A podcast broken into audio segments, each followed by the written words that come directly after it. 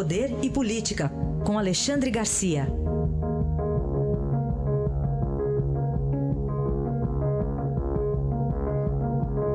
Alexandre, bom dia. Bom dia, Raíssa. Bom dia, Carolina. Bom dia. Vamos começar com prende, solta, prende, solta, Alexandre? Pois é, prendeu lá no Rio, soltou, agora prendeu em São Paulo, soltou. Né? Foi a resultado unânime da sexta turma, quatro juízes na, no Superior Tribunal de Justiça. Tecnicamente, a, a, o motivo é que o crime de que é acusado não seria um crime violento, portanto, poderia estar nas ruas. Né? Segundo o Ministério Público, estando, estando em casa, estando nas ruas, no seu escritório, ele pode alterar o, o dinheiro que seria bloqueado no, na, na, no banco, eh, pode alterar provas, pode uh, pressionar testemunhas, né? mas um, vamos discutir, o que eu queria discutir é o seguinte, é, seria corrupção um crime violento ou é apenas um crime brando? Né? O, no caso aí foram milhões, ele é acusado de, de, propina de milhões lá na construção da usina de Angra 3, lá da, da eletronuclear. Bom, se a gente olhar as consequências da corrupção, eu lembro que Delfim Neto certa vez me disse que tudo no Brasil que se gasta se divide em três partes. Uma parte que é desviada para corrupção, outra parte que é mal aplicada, sem, sem nenhum critério, e, finalmente, um terço é aproveitado.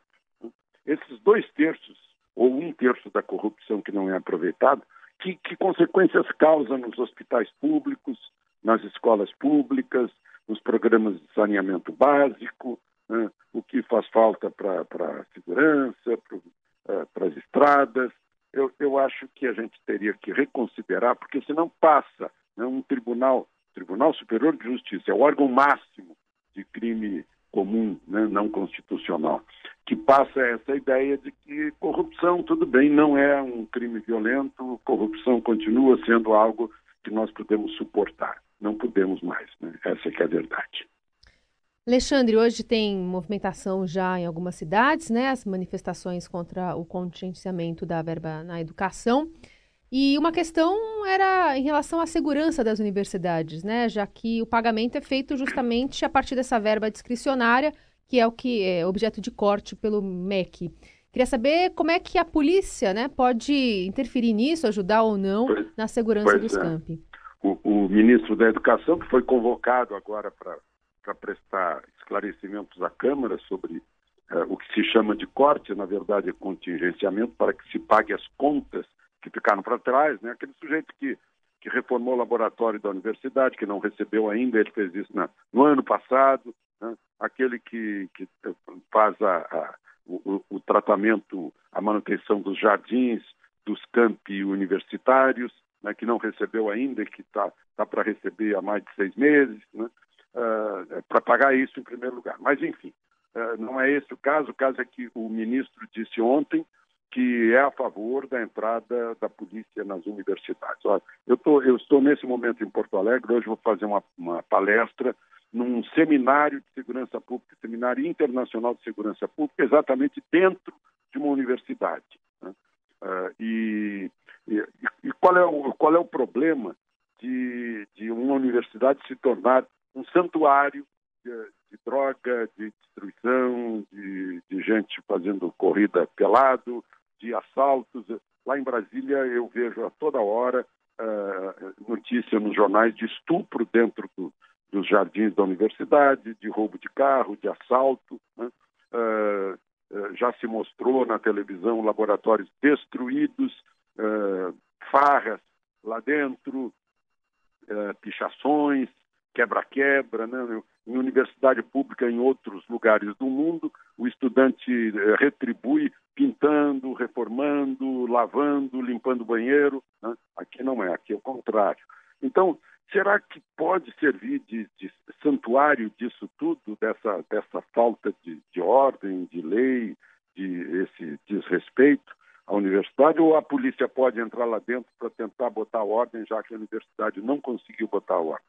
Essa é uma discussão que fica no ar aí nesse, uh, nesse Brasil que hoje está, uh, não sabe ainda se vai haver manifestações aí pelo. Uh, até agora eu não vi nada por aqui, mas enfim, é, é um assunto a ser discutido, o, o, a ordem e, e a organização dentro das universidades públicas brasileiras. Só retomando um assunto ainda de ontem, que você comentou aqui também, você chegou a mais algumas conclusões sobre essa viagem dos presidentes da Câmara, do Senado e do Supremo a Nova York? Eu não cheguei, mas um amigo que estava nos escutando chegou, né? E me perguntou, escuta, você esqueceu de dizer o que, que eles foram fazer lá. Porque o Bank of America é um banco de fomento, não um banco de, de lançamento de debêntures e tal não é exatamente um banco em que haja interesse de chefes de poder do Brasil né, ir a um, evento, e lá estavam os chefes uh, do Judiciário e os dois chefes do Legislativo, né, presidente da Câmara, presidente do Senado, presidente do Supremo. Principalmente a pergunta: o que faz o presidente do Supremo num almoço de banco, Bank of America, num almoço de banco estrangeiro, né, lá em outro país? Ou será que é mais uma viagem a Nova York, oportunidade de fazer compra, dar uma voltinha? É, certamente, imagino que quem convidou deve estar pagando a passagem, né, as diárias, os hotéis, as refeições, e não nós contribuintes. Né? É, uma, é um, uma forma de, de a gente encarar também uma viagem dessa. Agora, hoje está havendo outra viagem, está né? Tá indo uma comitiva do presidente da República para receber o prêmio que foi boicotado em Nova York pelo prefeito, vai receber em Dallas, Texas, né? e estão indo cinco ministros com ele, eh, dois deputados e dois governadores, o governador aí de São Paulo, João Dória, e o governador do Acre, eh, Gladson Camelli. Vão com ele os ministros Santos Cruz, da Secretaria de Governo, o ministro das Relações Exteriores, Ernesto Araújo, o ministro da Economia, Paulo Guedes, né, ministro das Minas e Energia também, Bento Albuquerque, e o, e o ministro Augusto Heleno da Segurança Institucional. Interessante que vai também Marco Feliciano, deputado federal, que há poucos dias andou espinafrando o, o general Santos Cruz. Né?